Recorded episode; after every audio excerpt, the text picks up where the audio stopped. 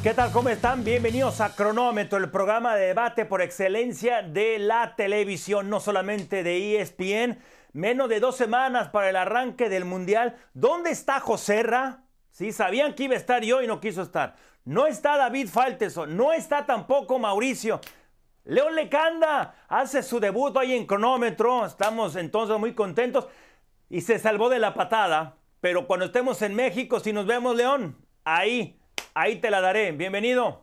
Gracias, un fuerte abrazo, mi querido Lalo. Y puestísimo, ¿no? Y es además un honor para mí compartir contigo mesa aquí en cronómetro con toda la mejor información y el análisis de temas muy, pero muy picantes que vamos a tener en el show. A ver si estás igualmente contento cuando acabe el programa. Estamos apenas iniciándolo y no hay que perder tiempo. Vamos directamente con, con estas frases de, el Tata Martino. Por supuesto, siempre va a haber controversias cuando un, un técnico habla. ¿sí? Y aquí está esto. Es probable que usemos tácticas diferentes en el partido. Esa primera frase no la entiendo. Mañana tendremos a 16 jugadores y tal vez vamos a tener que estar complementando con sparrings. De las tres frases, dos no las entiendo. ¿Qué debe buscar entonces ante Irak el Tri? Pues para mí, querido Lalo, ver en qué nivel se encuentran los jugadores de la Liga MX y el único que está convocado de la MLS en esta selección ya de 30 jugadores. Hablaremos enseguida sobre la baja de Jesús el Tecatito Corona, pero lo cierto es que no puede contar todavía con los europeos, salvo Raúl Jiménez, que sigue trabajando por separado en el tema de la pubalgia. Así que veremos una selección mayoritariamente conformada por estos elementos de la liga que recién terminaron varios de ellos la actividad con un Guillermo Ochoa, Kevin Álvarez, tres de rayados en el fondo, César Montes, Héctor Moreno, Jesús Gallardo. Está HH en el centro como el volante de recuperación, escoltado por Charlie Rodríguez y también por Luis Gerardo Chávez. Y en el eje de ataque, Henry Martín con Roberto El Piojo Alvarado y Alexis Vega. Así que a ver en qué nivel están estos jugadores, Lalo, para saber quiénes van a ser titulares contra Polonia el 22. Sí, e, él seguro que él ya tiene en, en, su mente al menos 9, 10 de los que van a estar comenzando. Dudas debe tener a más una o dos. Pero yo creo que lo más importante es, uno, no tener lesionados. Porque en México no nos sobran jugadores, ese es uno. Dos, jugar bien con lo que se tenga y tratar de poner a la mayoría de los titulares que tiene ahí. Y eso de sparrings, ay, ay, ay.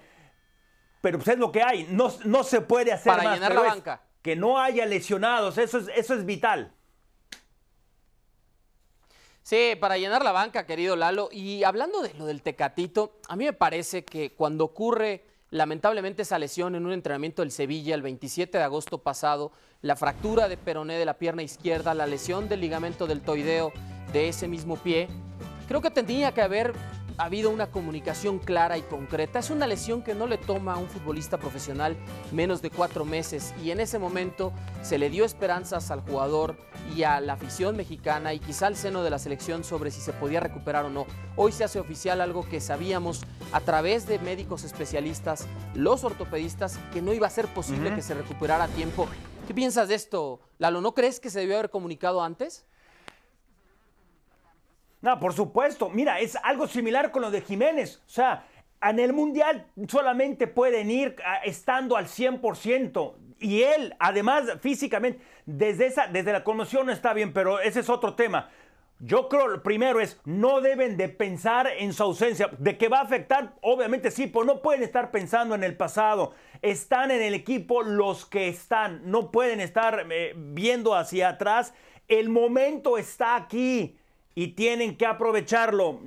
Estén quien estén, esté Jiménez, esté quien estén, no pueden pensar en eso y yo creo que no los va a afectar si piensan de esa manera. No es positivismo ni pesimismo, es ser realistas, no está. Y como mucho estará disponible para el 4 o 5 de diciembre reintegrarse eh, con el alta médica a los entrenamientos del Sevilla, pero desde luego hay que decir una cosa. Una cosa es el alta médica y otra el alta deportiva. Un jugador como a Raúl Jiménez, le pesa la inactividad, el no hacer fútbol con sus compañeros. Y con Raúl Alonso Jiménez ahora se tiene que tomar esa decisión.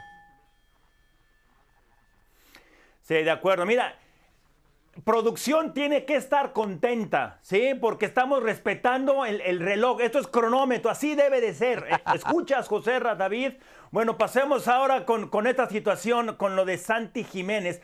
Valoramos mucho a Santi, no hables en plural, Tata, porque después no lo, estás eh, respetando. Es el goleador en la Europa League, pero tiene pocos minutos.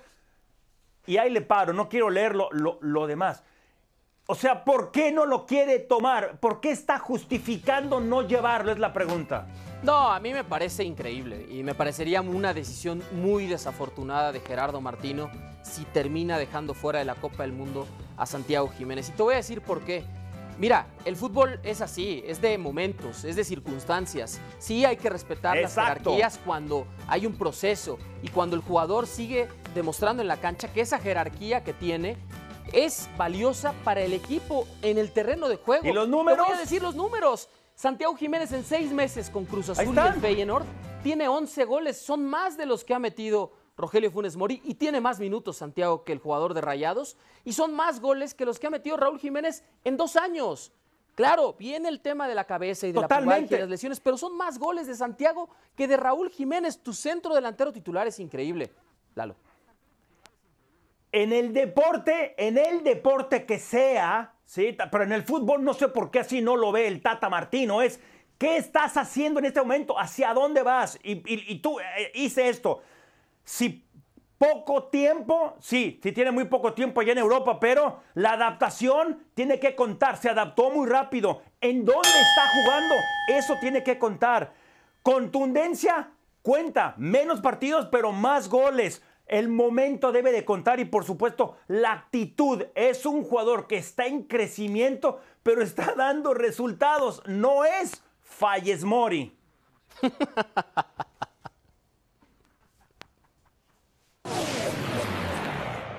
Vamos con cara a cara con Carlos Hermosillo. Antes que todo, Carlos, te damos la bienvenida a Cronómetro y quiero comenzar preguntándote qué significa para un jugador asistir con su selección a una Copa del Mundo. ¿Qué tal? ¿Cómo estás? Me da mucho gusto saludarte. La verdad es que pues, para un jugador representa todo. Yo creo que no hay jugador en el fútbol mexicano que no quisiera estar en la, selección mexicana, no hay más a un, a un mundial. Hay jugadores, y esto yo, yo lo admiro y lo respeto, lo de Carlos Vela, ¿no? Que muchos lo han cuestionado, que muchos lo han criticado, pero él fue muy honesto desde el principio. Y yo prefiero jugadores que vayan a la selección, que sean, que quieran estar en la selección, pero también también aplaudo a los que son honestos y son congruentes. Bien, interesante respuesta. A ver, pasemos ahora con Chicharito Hernández, lo opuesto a Carlos Vela. ¿Qué sientes de la ausencia en el tri de Chicharo? Vayamos a, a ser honestos. ¿Qué te, ¿Qué te da el Chicharo gol? ¿Y por qué no se pregunta a nadie primero cómo, ¿Por qué la selección mexicana tiene tantos pocos goles? ¿Porque les falta goleador? No, porque no generamos oportunidades de gol de tres cuartos de cancha para adelante. Porque ese sí es un análisis. O sea, si tú te pones a ver de tres cuartos de cancha para adelante todos los partidos en esta, en esta segunda etapa del Tata Martino, hagamos y contabilicemos las, las oportunidades que se generaron. Pues no había, compadres. Y la única o dos que se generaron en un partido, pues las fallabas, pero porque también, oye, que te generen una o dos oportunidades, tienes que tener una, una certeza del 100%, de productividad y eso es, eso es muy difícil. Es muy difícil. No imposible, pero es muy difícil. Entonces, que el Chicharo me digan que, que podía cambiar, que podía ser, que podía... No. Oye, que hay que llevar al Chicharo como llevaron, no sé si fue a Cuauhtémoc no sé quién, a, Jorge Campos, porque ah, les va a hacer ambiente y los va a motivar. No, no, ya dejémonos de eso. El Chichero hizo una gran temporada en la MLS, maravillosa temporada en la MLS, pero, pero no, no, no caigamos en esta, en este, en esta, en, este análisis tan burdo de no darnos cuenta que pues primero tendríamos que pensar en que Herrera pues no está jugando, en que el único que anda bien es el Machín, pero que entonces este, el, el, el, Tecatito no está bien, pero Raúl Jiménez está lesionado, pero Fallas Mori también está lesionado, pero entonces el, el Chucky Lozano casi no juega, que los dos que mejor anduvieron fueron Santi Jiménez y Henry Martin, y, si te vas así por posición, pues dices, estamos aspirando nosotros y estamos creyendo en una selección que, que no tenemos. Ahora, de eso a decir, ¿le va a ir mal? No, deseo que le vaya bien, porque si le va bien en la selección, le va a ir, es, un bienestar para el fútbol mexicano, pero, pero hay, que, hay, hay que ser honestos también y hay que ser mucho más conscientes de lo, que de lo que tenemos y de lo que estamos viendo. A ver, Carlos, entiendo tus buenos deseos hacia la selección mexicana, pero por todo esto que estás diciendo, ¿tienes pocas expectativas de lo que pueda hacer el tricolor en Qatar 2022? Como lo he visto, me sí tengo, tengo pocas expectativas, pero deseo firmemente que les vaya bien. De verdad, lo deseo de corazón.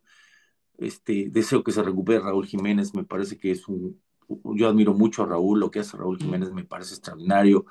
Deseo, deseo que, que, que este, que Alexis Vega ande muy bien en el Mundial, que, o sea, que, que, se genere ese ambiente. Dicen, no, es que ya van a ver, el Mundial es diferente. Sí, sí es diferente, pero es diferente para todas las selecciones. Yo deseo realmente, porque hemos recibido golpes con la sub-17, con la sub-20, con la femenil, con este y con el otro, que parece que es, que es, que es una pelotita que se va creciendo, que va creciendo, que va creciendo, y que, y que puede terminar en algo dramático en el, en, el Mundial, que ojalá no sea así. Sí, sí, ojalá no sea así. Carlos, tú fuiste delantero, tuviste en mundiales. ¿Cuál es tu análisis de, de, los delanteros justamente? Yo la verdad que ojalá deseo que dentro de este análisis primero, si Raúl Jiménez no se, se recupera, sea muy honesto en decir, no estoy bien, no estoy a mi 100, porque yo creo que él es un jugador que, una, también debe cuidar su imagen y, y, debe entender pues, que tienes que estar al 100% para un mundial, más del 100%. Dos, que ojalá en este análisis que hace el Tata no deje fuera, para mí, a un jugador que anda muy bien, que se llama Santi Jiménez. Lo de Henry Martin también, que hizo una gran temporada y que, hizo volador y que a lo mejor este mundial lo puede hacer crecer muchísimo más y a lo mejor es lo que esperaba, pero, pero que no nos vayamos con, con, el tema de como tres, como un punto tres, no, que no nos vayamos con el tema de los que fueron, ¿no? Funes Mori, pues es que sí, pero es que le hacía goles, sí, nada más que está lesionado. Y hacía goles, no hace goles. No por el nombre, no, no, no por el nombre, por decir que la selección nada más ahora se les llama por lo que hicieron, no lo por lo que están haciendo. Y a ver, Carlos, siempre va a haber polémica, ¿no? Por quiénes elija y a qué jugadores deje afuera cada entrenador en cada ciclo mundialista, pero todo esto, ¿qué te ha parecido a ti el proceso de Gerardo el Tata Martino? La primera etapa del Tata Martino fue fabulosa, extraordinaria. Lo mismo que le sucedió al Chepo, ¿no? La primera etapa fue fabulosa, extraordinaria, todo el mundo hablábamos de maravillas de él y si nos va a llevar y todo. Lo mismo pasó con el Tata. La segunda etapa, pues no ha sido buena y yo creo que también yo siento a un Martino cansado de tanta, de tanto golpeteo, de tanta presión, y quizá nosotros no hemos hecho un análisis realmente de lo que sucede en una selección, de lo que realmente tenemos en una selección. Y tampoco, tampoco creo que un técnico puede ser tan mago yo no, yo no quiero salvar de la responsabilidad que tiene el Tata Martino, pero, pero yo creo que eh, el Tata Martino le sucedió algo que es muy importante. En la segunda etapa del Tata Martino, los, los jugadores no, hubo jugadores que se cayeron mucho, que no anduvieron bien por lesión, por lo que tú quieras, y eso le afectó mucho a la selección. También sabes que el torneo tan mediocre, me podrán decir que no, que el fútbol mexicano tiene una competencia, es un fútbol, perdón, fútbol más mediocre que yo he visto por la falta de competencia, por la falta de ascenso y descenso, porque no hay competencia, porque no, porque empiezas a ver buenos partidos hasta la liguilla. Ahí empiezas a ver partidos extraordinarios, empiezas a ver el, desarrollo de los jugadores, pero eso lo necesitamos todo el torneo. O sea, no pasa nada si quedas en último lugar, pagas una lana y ya, chao. Y sí, y los jugadores, ¿dónde está su, su, su, entrada a su zona de confort? Ah, pues, no pasa nada. No, yo, yo creo que hay muchos factores donde involucran muchas cosas que ha sucedido en el fútbol mexicano. Pues sí tiene responsabilidad el técnico, porque siempre va a tener responsabilidad el técnico, pero también responsabilidad de los jugadores. Muy sensato, Carlos, muchas gracias. Sí, creo que tocaste puntos muy sensibles, pero fue, son puntos objetivos. Me gustó, gracias.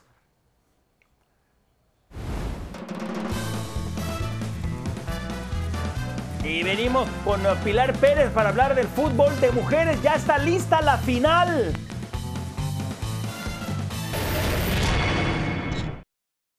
Sí, sí. Sí, sí, no sé de lo que estaba hablando, sí. Pues también te tengo que preguntar por el, por el post-Qatar. ¿Se acaba la selección en Qatar para ti? ¿En qué decisión te equivocaste? Yo creo que cuando no tenía nada de minutos acá, en, en no salir a lo mejor a tiempo. ¿Uno que dé el título a Rayados o el que dé la calificación al quinto partido? Prensa más difícil, ¿Barcelona o selección mexicana? Barcelona.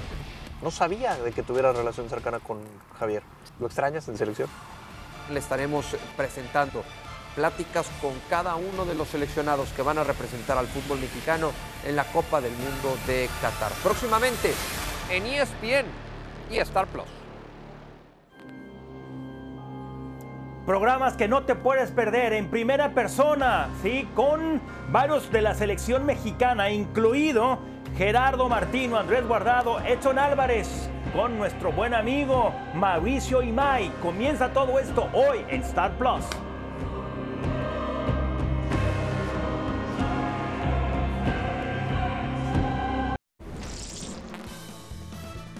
A partir del próximo lunes, cronómetro es de lunes a domingo con José directamente desde Qatar.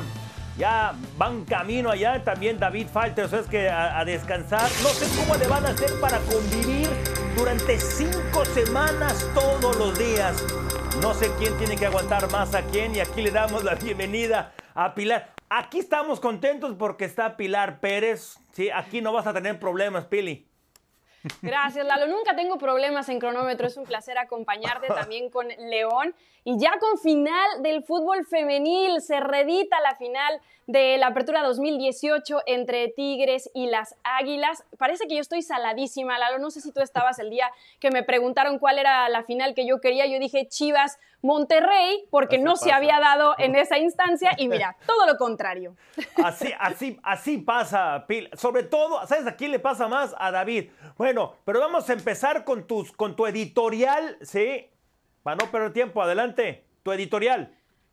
Bueno, si quieres arrancamos con, sí, con mi titular de El Clásico Nacional, que es Corona Abollada, porque una vez más las Chivas no pueden contra el acérrimo rival en liguilla. Y es que si recordamos, después del primer torneo en el Apertura 2017, donde Chivas justamente eliminó a las Águilas del América en semifinales, las siguientes cuatro veces que se han enfrentado, Chivas no ha podido con las Águilas y esta ocasión, bueno, no fue la excepción. Sabía el equipo campeón y el super líder que era Chivas en, esta, en este momento y en este torneo que tenían que salir a buscar el resultado después del 3 a 1 en la ida, que tenían que salir a la remontada casi lo logran después de que, bueno, salieron un poco conservadoras ese primer tiempo, en el segundo tiempo Alfaro hizo algunas modificaciones y justamente las dos que entraron de cambio, Iturbide y Valenzuela, terminaron anotando. Después Licha lo hizo desde el manchón y se quedaron 3 a 3 en este partido. No fue suficiente. Global de 6 a 4 y bueno, se quedan en el camino las campeonas que habían hecho una temporada espectacular, siendo super líderes, eh, que habían tenido un accionar buenísimo, pero bueno, a la hora en la que más cuenta, se quedaron. Y no es como inicias, es como cierras y el América lo hizo mucho mejor. Adelante, León. Sí, no, y me queda claro que además hay una vieja historia en liguillas entre Águilas y Tigres que tiene como al equipo regio con cuatro victorias en series y al América con un campeonato, cierto, frente a Tigres, pero ha sido dominante el cuadro regio. Yo te pregunto sobre esto, ¿no, Pilar? ¿Cómo ves a Tigres, no? Que me parece que parte como favorito. No, totalmente, León. A ver, desde el inicio de la temporada sabíamos que no podíamos descartar a las Amazonas y es por eso que mi titular después del clásico regio tiene que ser regresando al camino, porque Tigres está de vuelta a la final por octava ocasión. Solamente se han perdido las finales de la primera edición, ya hablábamos de ese Apertura 2017, y la anterior, casualmente ambas con Pachuca y Chivas en la gran final. Y es que Carmelina Moscato, la técnica que llegó recientemente a este torneo para dirigir a Tigres y que se podría convertir en la primera técnico mujer en ganar con esta institución y la segunda en la Liga MX, dijo que habían perdido el camino, que ella conocía bien lo que habían trabajado y que ahora la habían reencontrado, pero no solamente con las individualidades, sino también formando un equipo y es que definitivamente el conjunto terminó pues dando la campanada frente a unas rayadas que sabemos también el poderío que tienen, cómo se reforzaron, pero bueno, no vamos a, decir que Tigres no tiene a esas jugadoras espectaculares, habló muy bien de Stephanie Mayor, lo que ha hecho Mia Fischel esta temporada, o Valle, la misma Anika Rodríguez y bueno, Ceci Santiago que se va a estar enfrentando a su ex equipo, así que no queda más que decir que Tigres está de vuelta a otra final y bueno, qué miedo, porque ya sabemos cómo les va en esa instancia, ¿no? Qué miedo para las águilas por esa historia que ya mencionabas, León. Bueno, interesante partido. Yo creo que el América va a levantarse ahora. Yo creo. A, ver si nos ha hecho la sal, ¿eh? Gracias, las, alas. A mí me ha pasado, así que vamos a ver tu efectividad. Así pasa. Pili, muchas gracias. Como siempre, muy completo tu, reporte. Gracias. Hasta luego. Hasta luego. Pasemos ahora, seguimos con esta, con la encuesta, ¿sí? En, tratando de encontrar al mejor 11 o al ideal del 11. Ayer escogí, encontramos al mejor arquero del mundo y estaba fácil esa, es Courtois. Ahora, ¿cuál es el mejor lateral derecho? ¿Cal Walker? ¿Será Hakimi, el marroquí del PSG? ¿O será Pavar, el francés del Bayern Múnich? ¿Qué piensas, León? No, para mí está clarísimo. Benjamín Pavard. Dámelo en mi equipo. Campeón del mundo, campeón de la Champions, campeón del Mundial de Clubes, de la Liga eh, en Alemania, la Bundesliga, también de la Copa, de la Supercopa de Europa. Es el mejor lateral derecho, goles decisivos como en el Mundial de Clubes contra Tigres en la final, como contra Argentina en el Mundial de Rusia 2018 en los octavos, en ese partidazo 4 a 3 que ganó la selección de Francia, que a la postre sería la campeona pero del lo mundo. estás haciendo como si fuera tan fácil, fácil. elegir. Pero lejos Pavard. Yo, hubiera pensado que Kyle Walker, o sea, Kyle Walker es, completísimo igualmente, o sea, no le, esto no es criticar a Pavar, lo, que dices es real, pero todos esos logros no es por, por él, o sea, por supuesto que está en un equipazo en el Bayern Múnich, está en la, en, la, campeona del mundo, pero Kyle Walker también tiene lo suyo. Yo, yo hubiera pensado que iba a estar más apretado y Kyle Walker, no sé qué es lo que diga la gente. Y pues ahí está, la opinión de la gente está muy parejo, ¿no? Hakimi se está llevando por ahí ah. los puntos en, esta gráfica que cambia minuto a minuto. Pavar. Sigan, qué bárbaro.